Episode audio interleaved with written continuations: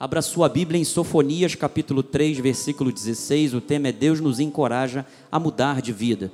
Agradeço a Deus mais uma vez por estar aqui. Estou aqui somente por um desígnio de Deus, por uma vontade de Deus, por uma determinação do amor de Deus para que eu esteja aqui em comunhão com vocês, desfrutando da voz de Deus. Agradeço a Deus mais uma vez pela minha família, minha esposa amada, meus filhos, minha mãe que está ali. Agradeço a Deus pela vida do nosso apóstolo e profeta Miguel Ângelo, que nos assiste nesse exato momento. Saudades do Senhor, meu profeta, nós lhe amamos muito e mais uma vez a minha gratidão e a confiança por estar aqui diante dessa grande responsabilidade que é estar num altar santo, apostólico e profético para a glória de Deus em nome de Jesus. E agradeço também aos irmãos também, principalmente, por estarem aqui me honrando com a vossa presença. Diz assim a palavra do Senhor: Naquele dia se dirá Jerusalém: Não temas, ó Sião, nem se afrouxem os teus braços. Vamos orar em nome de Jesus. Pai amado e bendito, exaltado seja o teu nome. Aqui estamos mais uma vez, a tua igreja, os teus filhos, povo de propriedade exclusiva sua. Somos o teu rebanho. Tu és o bom pastor. Tu mesmo dissestes: nem só de pão viverá o homem, mas de toda a palavra que procede dos lábios de Deus. Então aqui estamos para alimentar o nosso espírito, para que o nosso espírito educado possa nos dar uma vida organizada porque nós estamos dispostos a Deus, estamos rompendo ciclos e também queremos a cada dia mudar de vida para atingirmos o nosso propósito, propósito que tu determinaste desde os tempos eternos em Cristo Jesus. E o povo de Deus diga amém. Meus irmãos abençoados, obrigado Bispo Químio, profeta dos teclados. Meus irmãos abençoados e amados por Deus, nessa quarta apostólica e profética, nós estaremos dando o fechamento da mensagem que de domingo passado, quando Deus nos falou a respeito de disrupção de ciclos na vida. Deus nesta noite nos encoraja a mudar de vida, para que haja uma genuína disrupção de ciclos que não são saudáveis ao povo de Deus. Então, ele nos encoraja por uma mudança. É ele mesmo quem provoca essa mudança. Então, quando mudamos, nós crescemos. Vou dar um exemplo para você.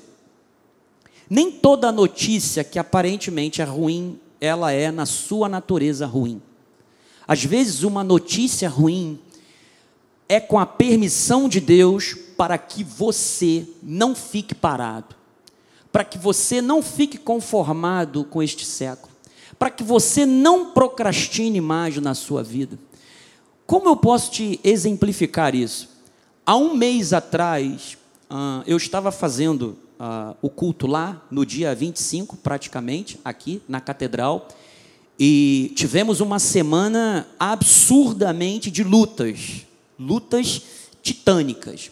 Uh, nós ficamos com a Ágata praticamente duas semanas com uma febre intermitente de 38 para 39 graus, passamos praticamente uma semana e meia fazendo compressas com água na ágata. E isto tudo na nossa semana de pregação. E logo assim que nós retornamos do médico para a revisão de consulta e chegamos em casa exaustos, cansados, porque toda hora uh, tinha que verificar a temperatura da ágata, se estava tudo bem, tinha que dar o, o aerolim, tinha que dar o clenil, com espaçador de bomba, enfim, muito cansaço. E naquela semana eu já estava preparando a mensagem. Eu falei: olha, vem alguma coisa muito boa por aí. Algo de maravilhoso, de sobrenatural está vindo na nossa direção. Eu sinto isso no meu espírito. E a Cris também estava nessa mesma fé. E quando nós chegamos em casa, aí tinha um telefone tocando, pro, ligando para o telefone da Cris toda hora, toda hora. Aí a Cris, ó, oh, eu não posso atender. Ela, olha só, o, estre... o cansaço mental era tão grande que ela pensou que estava falando com uma pessoa e estava falando com outra. Ela falou: Olha, pode me ligar daqui a pouco, porque eu estou no... saindo de uma consulta médica com a minha filha. Isso eram quase meio-dia. Porque graças a Deus a consulta com um pediatra é praticamente uma hora, né? Doutor Rodrigo. Deus seja louvado pela vida do doutor Rodrigo. E quando nós chegamos em casa, falei, poxa, agora vamos almoçar e descansar. Que nada, toca o telefone de novo. Aí tô eu sentado já, né?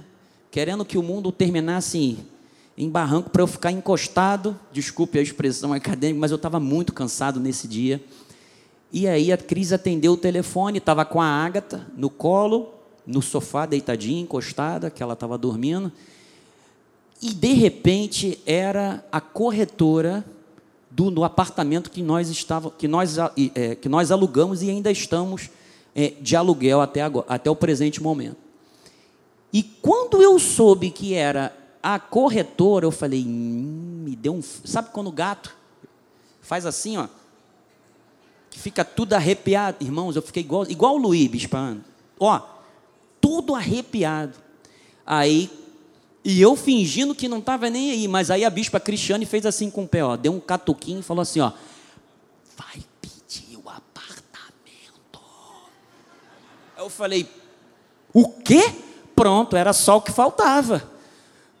Da semana de pregação, vai pedir o apartamento, porque quando nós entramos, a, a corretora falou assim: vocês nunca vão precisar sair daqui. Olha como é que é as coisas. Vocês nunca vão precisar sair daqui. Só que a proprietária está num processo de divórcio e tem que vender o imóvel para poder fazer a partilha dos bens. E aí, quando a Cris desligou o telefone, aí a Cris falou assim: É, vem coisa boa por aí. Eu falei: Vem mesmo, em nome de Jesus. E aí o que, que acontece? A gente já tinha lavado roupa, vamos colocar agora na corda. Aí nós começamos a cantar alguns corinhos não nos, não nos desanimamos, não nos abatemos. E nós cantamos, eu me lembro, eu falei até no dia 25, nós cantamos: Nem olhos viram, nem ouvidos ouviram, nem jamais penetrou. No, eu lembrei do meu sogro, no coração, eu até falar, nem jamais penetrou no coração do homem. E nós ficamos cantando esse louvor e tudo mais, e ficamos num processo de negociação. Irmãos, duas, duas semanas, não foi? Depois, foi duas semanas que a gente começou a finalizar as negociações. Duas semanas depois que nós começamos a. Eu não vou contar o testemunho todo, não, porque ela vai contar mais à frente, tá? O que era para ser uma péssima notícia, o que era para ser uma coisa catastrófica pelo momento e pelo, pelo momento que nós estávamos vivendo com a, com a Ágata, tudo isso, e a, a responsabilidade de ministrarmos o culto. Amados, praticamente nós saímos do aluguel para ir, para o que é nosso próprio. Nem toda má notícia, eu não vou contar tudo não, que ela vai contar o testemunho depois. Nem toda má notícia. No culto, de, ah, se você quiser ouvir tudo direitinho, vai ter que vir na segunda-feira. Ela só vai contar na segunda-feira. Então, vem no culto segunda-feira que você vai saber do que, que se trata. Então, nem toda má notícia, nem toda má notícia, na verdade, é alguma coisa que vai trazer prejuízo para você. Nós, humanos, olhamos e falamos assim: e agora? Como é que vai ser? Nós não estávamos nos programando para isso agora, e sim para daqui a dois anos. Mas Deus é Deus. Deus provê. Mas acima de tudo, você sabe o que Deus ele faz?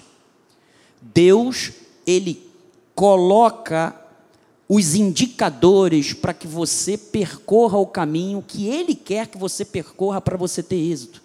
Então, amados, mas isso fez com que nós desenvolvêssemos a nossa fé. Nós aceitamos essa mudança que Deus colocou para as nossas vidas. Então, o que, que acontece? Quando nós crescemos, nós desenvolvemos a fé.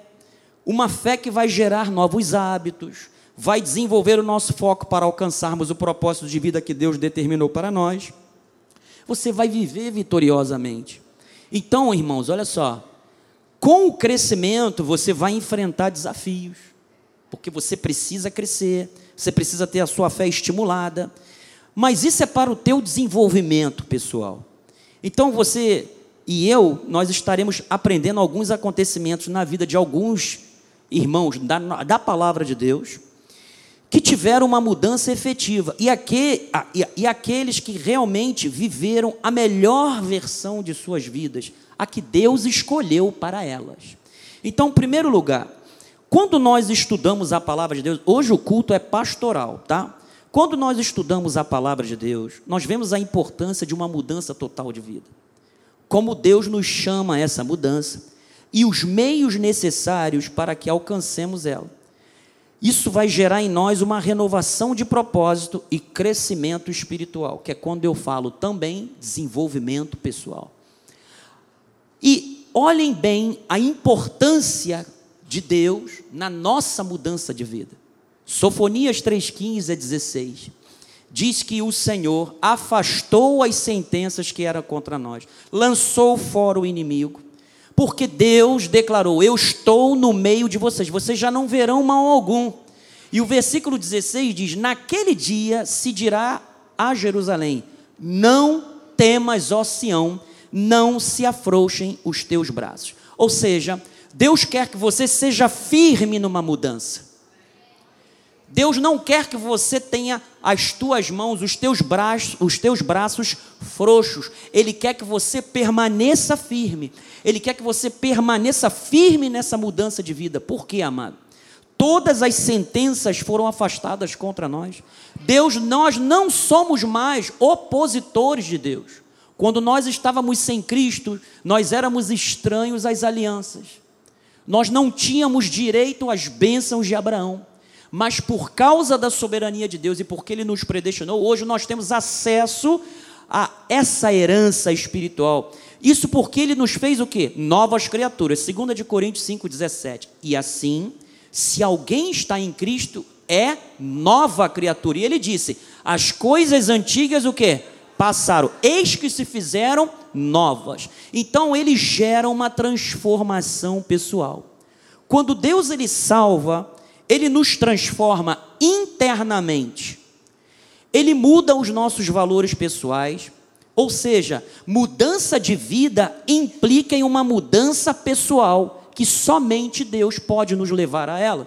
Sofonias 3, 11 e 12. Naquele dia não te envergonharás de nenhuma das tuas obras, viu? Porque nós observamos em 2 de Coríntios 5:17 que as coisas antigas passaram.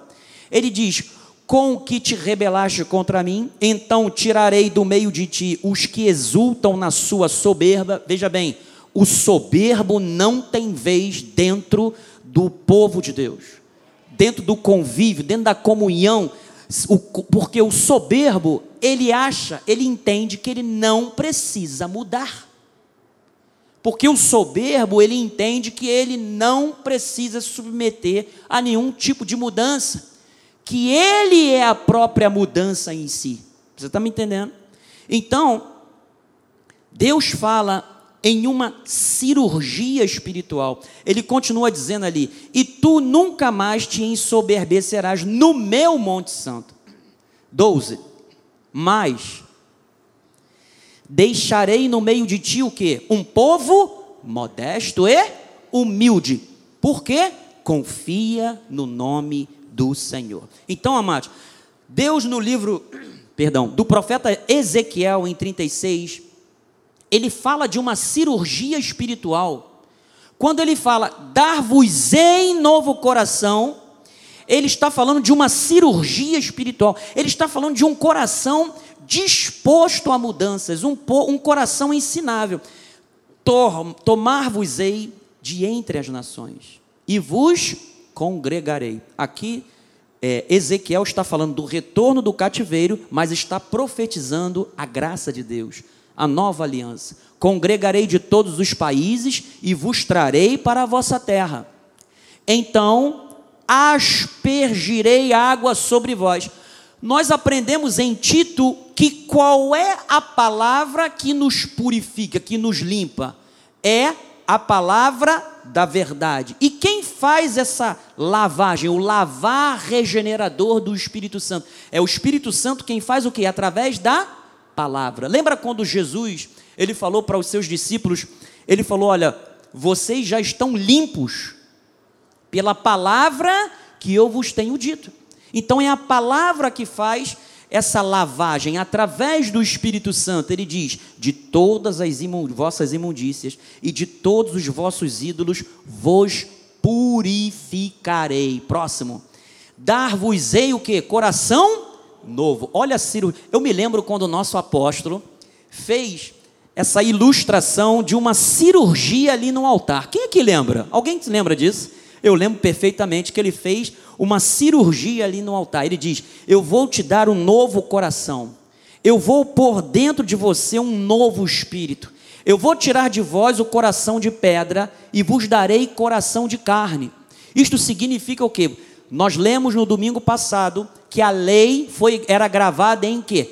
Tábuas de pedra. Era algo externo, mas a graça escrita com tinta pelo Espírito Santo em corações de carne. Então a graça trabalha internamente. E ele diz no 27: Porei dentre vós o meu espírito.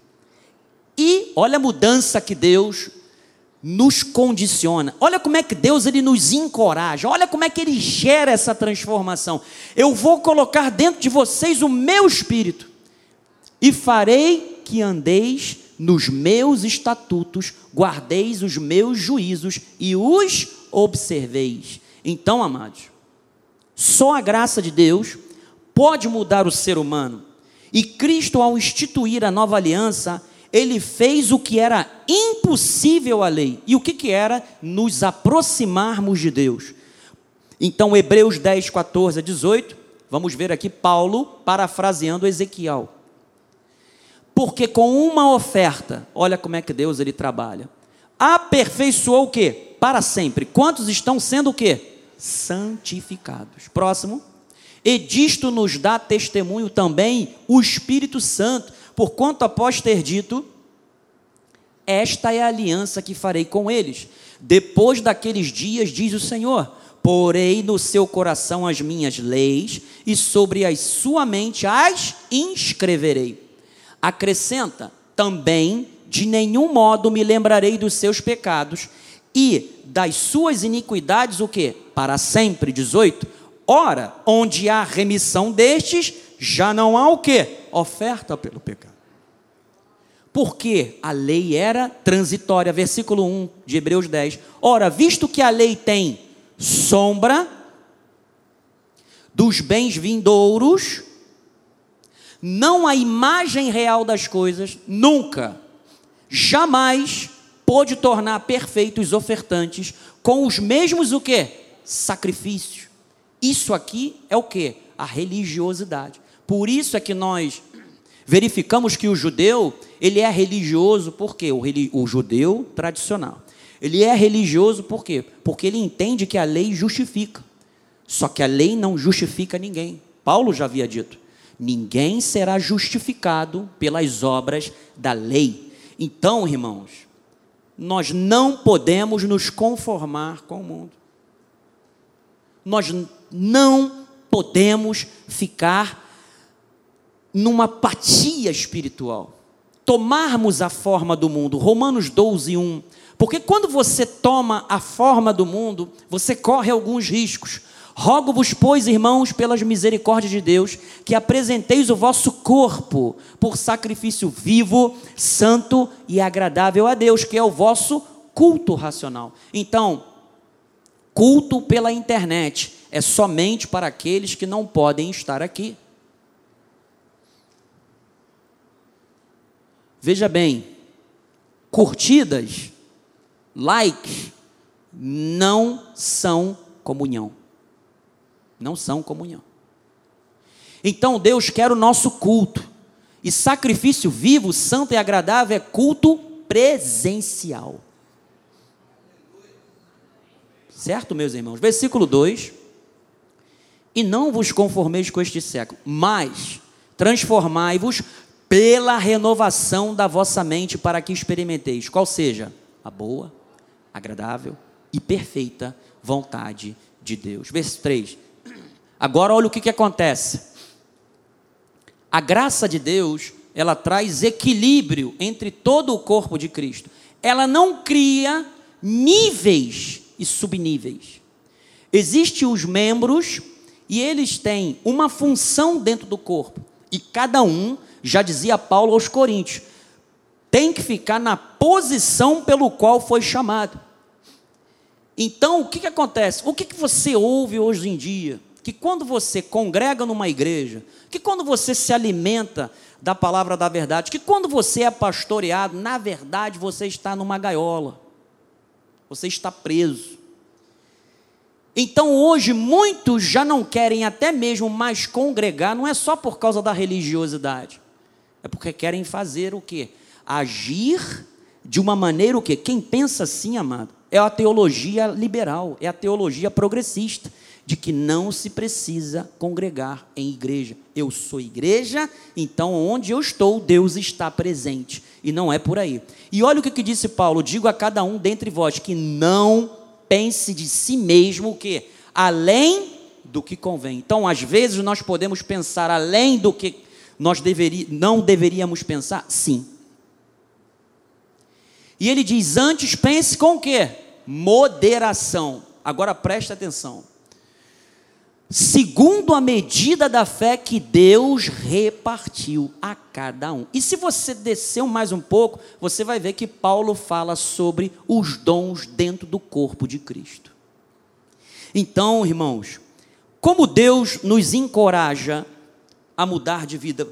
Porque se nós voltarmos a pensar de maneira antiga, isso vai nos levar a agir de maneira antiga vai distorcer o nosso senso de comunidade, e aí nos levará ao quê?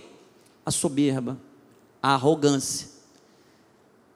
Os membros do corpo de Cristo vão pensar que são mais importantes do que todos os outros, quando na verdade cada um tem a sua função e todos são iguais e importantes. Como Deus nos encoraja a mudar de vida? Primeiro lugar, com a fé. A fé nos capacita a uma vida que vai agradar a Deus. Hebreus 11, 1. Ora, a fé é o que? Certeza. Do que? De coisas que se esperam. A convicção de fatos que se não veem. Então, viver por meio da fé nos possibilitará buscarmos o que? A orientação de Deus nas decisões que teremos que tomar. Nos dará conforto e esperança, lembrando ou fazendo-nos lembrar do propósito que Deus nos deu, especialmente nos momentos de tribulação ou nos momentos em que nós seremos provados. Versículo 2: Pois pela fé os antigos obtiveram o que? Bom testemunho. 6. De fato, sem fé é impossível agradar a Deus. Porquanto é necessário que aquele que se aproxima de Deus creia que ele existe e que se torna o que? Galardoador dos que o buscam. Irmãos, uma mudança de hábito nos fará muito bem. E Deus quer que você mude os seus hábitos. Romanos 8,5. Porque os que se inclinam para a carne, o que ocorre? Cogitam das coisas da carne. Dentro do reino não existe sim, sim, talvez, não, não, é sim, sim, não, não. Não existe talvez, parcialmente, será, é sim ou não. Mas os que se inclinam para o espírito das coisas do espírito. Próximo. Porque o pendor da carne, qual é o resultado? A morte. Agora, o do espírito, a vida é. Está vendo? A carne é a morte. O espírito, vida mais paz. Por isso, o pendor da carne é o que? Inimizade contra quem? Contra Deus pois não está sujeita à lei de Deus. Paulo diz, estava dizendo aqui o seguinte: a lei não era capaz de domar a carne. Pelo contrário, ela despertava o que? O pecado. Você já viu aquela coisa de que a criança, quanto mais você fala não, o que, que ela vai fazer? Ela vai lá. Não ponha o dedo na tomada. Pá! É verdade? Porque a carne não pode, ela não está sujeita à lei de Deus. Versículo 8, Joás. Portanto, eu amo isso aqui. Os que estão na carne não podem o quê? Adianta você voltar para as obras da lei? A lei não está sujeita, o pecado não, a carne ela não está sujeita à lei. Por isso é que os que estão na carne não podem agradar a Deus. Então, quando eu vou para uma misturinha de evangelho de graça com lei, eu estou na carne eu não vou agradar a Deus. Por quê, amados? O único evangelho, nós vimos isto aqui no domingo, que traz justificação é a graça de Deus. Porque é pela fé. Então, quando mudamos nossos hábitos, nós teremos grande benefício. Grandes benefícios. Quer ver um exemplo? Você vai aumentar a sua produtividade no trabalho. Porque quando você adquire hábitos eficientes, isso vai gerar, isso é resultado do quê? De uma vida organizada, você vai melhorar a sua rotina. Você vai ser um cara mais organizado. Você vai ser um gestor mais organizado. Você vai ser uma mulher de Deus mais organizada. Então nós precisamos adquirir novos hábitos. Acordar cedo. Não somente para orar, como vai ser o dia. Você que é um pequeno empreendedor, um pequeno gestor, ou você já está na metade do caminho para ser um grande gestor, um grande empreendedor, toda semana você tem que se reunir com o seu staff. Tem que haver reunião de diretoria. Para quê? Para que os objetivos da tua organização fiquem bem claros para os seus diretores, para os seus, para os seus coordenadores, para que os seus colaboradores possam assimilar, sabe, o, o objetivo pelo qual eles estão ali trabalhando, que são os objetivos organizacionais.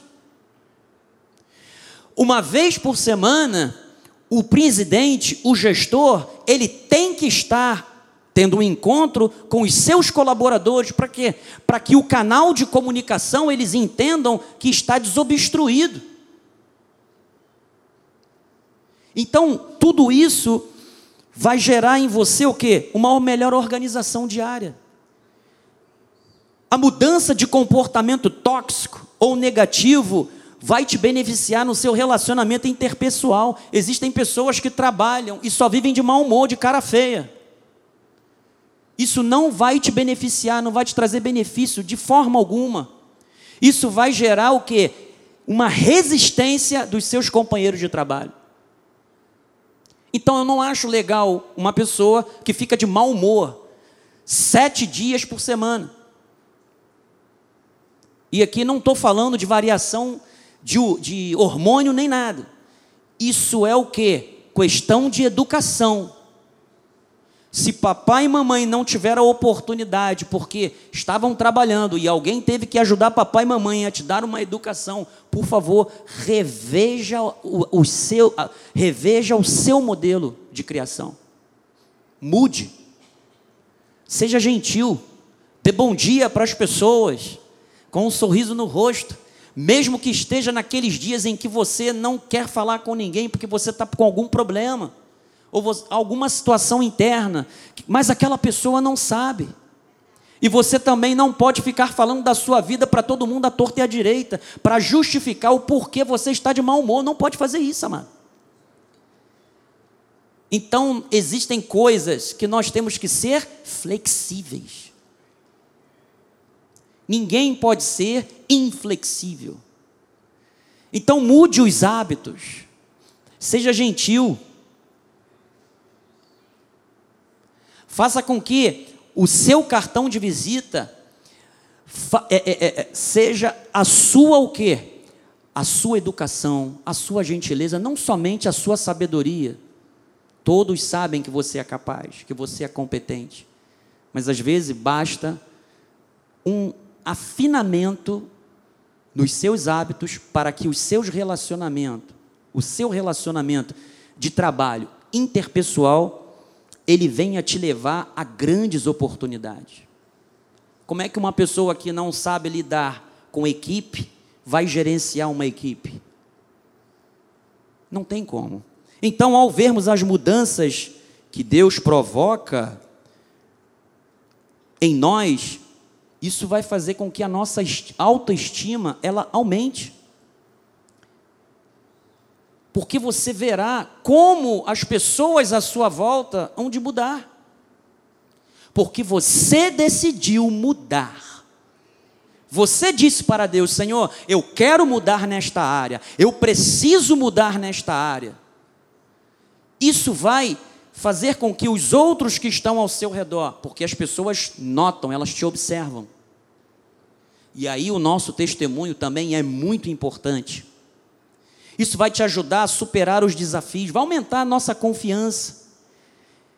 E principalmente nos tornará o que? Pessoas adaptáveis. Irmãos, olha, presta atenção. Hoje em dia, no trabalho, nós não podemos saber fazer só uma coisa. Sabe, nas pessoas que as empresas estão interessadas, naquelas que são, não é multitarefa, são multidisciplinares. É aquela pessoa que não se conforma de fazer somente aquilo, mas ela se interessa em ajudar o seu outro colega. Eu, quando eu trabalhava no serviço público e quando eu fui levado a uma posição de gerência depois de coordenador, é porque eu passei em todos os setores, inclusive na área de logística, de suprimentos. Porque eu era uma pessoa que me interessava, eu fazia cursos. Eu procurava me qualificar e depois eu ia para a prática e aprendia com eles. Então foi por isso que Deus me honrou com uma posição de coordenação, de gerência. Quem sabe isso está faltando na sua vida também. Você tem que se adaptar não é que você vai ficar fazendo o resto da vida o que você não nasceu para fazer. Preste atenção. Significa que você está disposto a evoluir, a aprender, você quer crescer. Isso é muito importante. Todo gestor, todo gestor ama isso. E você vai ganhar certamente alguns créditos com ele, se você tiver essa intenção. Então, temos que ser flexíveis e aptos a enfrentar as mudanças em nosso trabalho e na vida pessoal. A mudança de hábitos na saúde. Existem pessoas que precisam modificar os seus hábitos alimentares, precisa fazer exercício, porque senão vai criar uma gordurinha no fígado. Depois vai de leve, depois vai para moderada, depois vai para grave, aí vira tipo uma, uma tipo uma cirrose e virou cirrose, transplante. A não ser que Deus faça o que ele disse lá, tire o coração, só que ao invés de tirar o coração, vai ter que tirar o fígado e botar um novo. Isso é muito sério. Existem pessoas que precisam cuidar da sua saúde, estão com as coronárias todas entupidas, colesterol está lá em cima, triglicerídeos está lá em cima, não quer fazer uma caminhada, não quer fazer uma esteira, tem que mudar esse hábito, amado. Não pode ficar na procrastinação. Lá na frente, isso vai ter consequência. As mudanças, elas não ocorrem instantaneamente. E sim, com muita perseverança e disciplina e comprometimento, elas vão acontecer, vão ocorrer com o tempo. Então, quando nós somos resistentes às mudanças, nós paramos no propósito que Deus nos deu. Quando você olha Efésios 4, 25, Paulo fala: cada um deixa a mentira, fale a verdade. Nós somos membros uns dos outros, então não deve haver o que? Mentira. Somos membros uns dos outros, amado. Próximo. Irai-vos e não pequeis, não se põe o sol sobre a vossa ira. Nem deis o que? Porque através dessas coisas, quem é que arruma brecha? Satanás. Aquele que furtava, não furte mais. Antes, trabalhe, fazendo com as próprias mãos o que é bom, para que tenha com que acudir ao necessitado. Não saia da vossa boca nenhuma palavra torpe. Jesus já havia dito que toda palavra frívola daremos conta no dia do juízo. E sim unicamente a que for boa para edificação, conforme a necessidade, transmita o quê? Graça aos que ouvem. 30. E não, agora olha só, se você for resistente a mudanças, você vai entristecer o Espírito Santo. Entristecer o Espírito Santo não é perder a salvação. Entristecer o Espírito Santo, sabe o que é, irmãos? É não ver mais o mover de Deus como algo sobrenatural e maravilhoso. Você fica apático, você fica frio, fica que nem Laodiceia, morno. E nós sabemos muito bem, com o crente morno, o que, que acontece. Portanto, vou te dar um exemplo de pessoas que foram apáticas, não corresponderam plenamente ao propósito que Deus dera para elas. Por exemplo, Baraque, Juízes 4, 1 a 9. Os filhos de Israel tornaram a fazer o que era mal perante, os, perante o Senhor, depois de falecer Eude. Entregou-os o Senhor nas mãos de Jabim, rei de Canaã, que reinava em Razor. Cícera era o comandante do seu exército, o qual então habitavam em Haroset Hagoim. Clamaram os filhos de Israel ao Senhor, porquanto Jabim tinha 900 carros de ferro e por 20 anos oprimia Israel. Você está vendo as consequências de desobedecer a Deus, de se rebeli rebelião contra Deus. E aí Deus usa a, profeta, a profetisa Débora e fala: Olha, vai lá, o Senhor está mandando, você vai libertar, libertar o povo de Israel. Sabe o que foi que ele disse, amado? Adianta, Joás, vai para o versículo 6. Mandou ela chamar a Baraque. Olha lá. Vai e leva a gente ao Monte Tabor e toma contigo dez mil homens dos filhos de Naphtali e Zebulon. Próximo filho. E, te, e, farei ir a ti para o ribeiro, Quizon a Cícera, comandante do exército de Jabim, com seus carros e as suas tropas, e os darei nas tuas mãos. Uma profetisa, que era juíza também, se tornou juíza, porque Baraque ficou com medo. Então lhe disse Baraque: Se fores comigo, irei, porém, se não fores comigo, não irei. O homem estava com tanto medo que ele precisou que uma mulher fosse com ele. Tudo bem que ele entendia que ali era uma profetisa, mas a palavra foi para ele. Você sabe o que foi que ela disse? Eu vou contigo, mas é a honra de libertar Israel, não será tua. Não será tua estagnou no propósito de vida, foi apático. Você quer ver outro? Sansão. Sansão caiu na conversa de Dalila, tentando descobrir. Por quê? Sansão, eu vou só ler para você o propósito. Juízes 13, 1. Um anjo do Senhor aparece a Manoá, a esposa de Manoá, e ela lhe diz: Olha, você vai ter um filho, você é estéreo, mas você terá um filho, e ele vai ser nazireu, você não vai poder beber bebida forte, nem comer comida com, com tempero forte, porque ele vai libertar Israel dos filisteus. Deus já tinha dito qual era o propósito de Sansão. Sabe o que foi que aconteceu?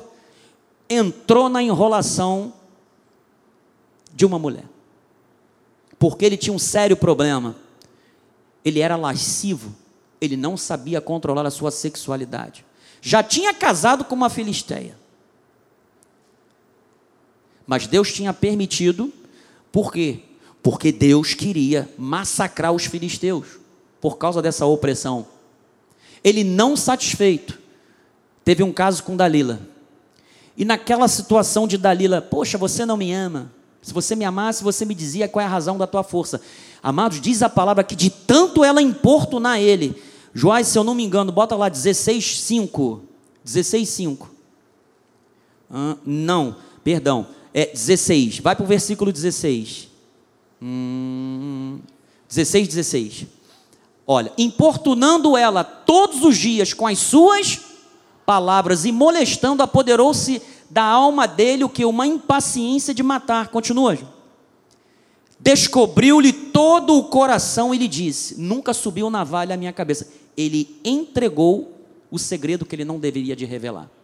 Próximo Joás. Vendo, pois, Dalila que já ele lhe descobrira todo o coração, mandou chamar os filisteus. Passa por 19. Ele dormiu no colo de Dalila, cortaram as tranças dele, passou ela o quê? A subjugá-lo e retirou-se dele o que a sua força. Próximo Joás. Aí ele, ela chamou: Sansão, lá vem os filisteus, porque já tinha feito umas duas vezes antes, e ele tinha, não tinha contado a verdade, e ele simplesmente pegou todos os filisteus. Só que agora, olha o que, que ele disse: sairei ainda esta vez como dantes e me livrarei, porque ele não sabia ainda que o Senhor se tinha o que? Retirado dele. Ele tinha um propósito libertar o povo judeu dos filisteus, povo de Israel. Mas ele não podia contar o seu segredo. Ele contou o seu segredo. Ele não atingiu plenamente o propósito dele. O que, que aconteceu? Ele ficou cego. E ele virou motivo de chacota para os filisteus. Teve um fim triste.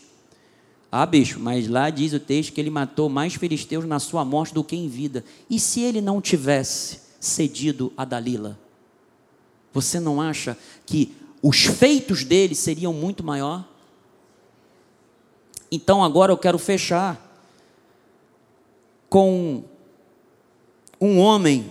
Eu ia falar de dois, mas vou falar de um só. Vou falar de Abraão, que venceu o fator idade.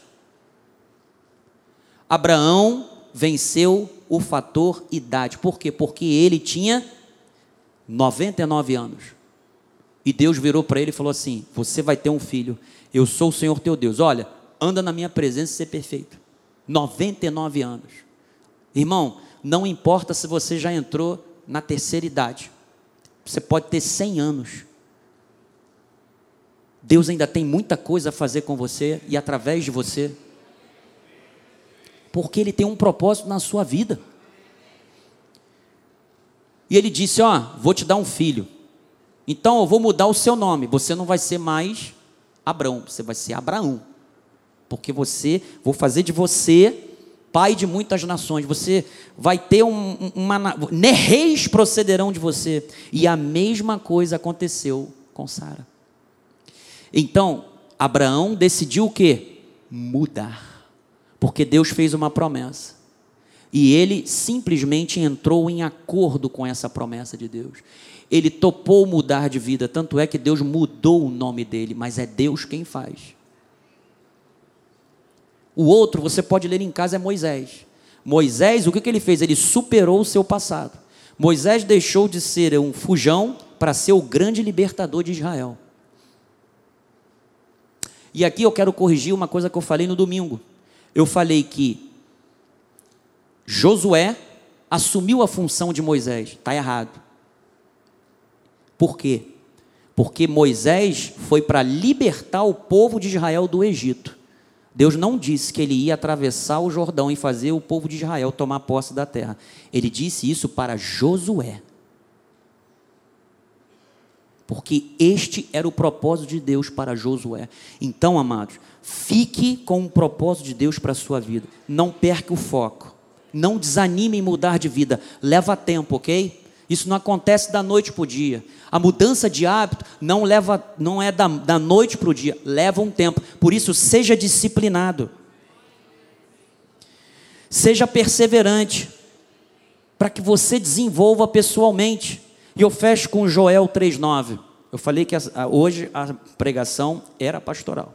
Proclamai isto entre as nações, apregoai guerra santa e suscitai os valentes. Cheguem-se subam todos os homens de guerra. É assim que Deus olha para você, homens de guerra, valente.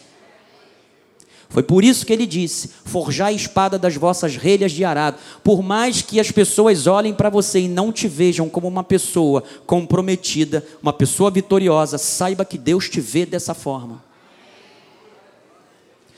E lanças das vossas podadeiras, diga o fraco: Eu sou forte. O, sabe o que Deus está dizendo para você? Não desfaleça, não afrouxe os teus braços, as tuas mãos. Está se sentindo fraco? A graça de Deus diz o quê? Quando eu estou fraco, eu estou forte, porque o meu poder se aperfeiçoa na.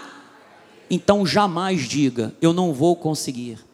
Eu sou fraco nessa situação. Deus está dizendo para você: em Cristo Jesus, você é mais do que vencedor. Através dele, ao invés de você dizer, eu não posso, eu estou fraquejando, diga, é através de Cristo que eu sou forte, porque eu posso todas as coisas, porque é Ele quem me fortalece. Amém? Bispa Cristiane, Deus seja louvado. Vem cá, amor. A bênção apostólica. Passei cinco minutos cinco minutinhos, oração final e bênção apostólica para o povo de Deus. Amém. Glórias a Deus. Senhor, muito obrigado, porque nós estamos aqui como valentes, valentes de Deus, Senhor, que tu nos levantaste para esta guerra santa, para fazer a diferença neste mundo, para com o nosso coração contrito, como tu queres que nós sejamos, Senhor Sejamos bênção nesta terra. Sejamos pessoas diferentes. Pessoas com o coração ligado a Ti, Senhor. Que vão fazer a diferença neste país, dentro da sua casa, no seu local de trabalho. Que são, Senhor, pessoas com o Teu coração, segundo o coração de Deus. Pessoas que vivem aquilo que pregam, que confessam que são pessoas aqui dentro da igreja ou em qualquer lugar que forem, porque são pessoas honestas, sinceras e, acima de tudo, valentes, prontos para a batalha, porque sabemos que o Senhor é o nosso general e com Ele nós sempre seremos vitoriosos, com Ele estaremos sempre de pé, Senhor, erguidos, porque é o Senhor que nos sustenta, é o Senhor que nos levanta. E desde já te agradecemos, Senhor. Te agradecemos porque o Senhor tem nos capacitado a cada dia. O Senhor tem nos dado sabedoria, entendimento e forças para seguir adiante. Muito obrigado, Senhor, por esta palavra, por esta palavra que nos encoraja, Senhor, a mudar de vida e sermos pessoas a cada dia melhores, pessoas que seguem a palavra de Deus pessoas que estão prontas para viver a bondade do Senhor. Pessoas que te servem, Senhor, de todo o coração. Nós te agradecemos por isso, Senhor, por sermos teus filhos, porque tu nos ama e tem um propósito santo e um propósito abundante e maravilhoso nas nossas vidas. E nós tomamos posse no dia de hoje, reinar em vida, em nome de Jesus. E agora que a graça de nosso Senhor Jesus Cristo, o amor de Deus e as doces consolações do Espírito Santo estejam para sempre em nossas vidas. Damos ordens aos anjos de Deus que nos guardem e nos livrem em todos os nossos caminhos. Chegaremos em casa em paz e segurança e teremos um resto de semana em perfeita vitória. Em nome de Jesus. Amém. Aleluia.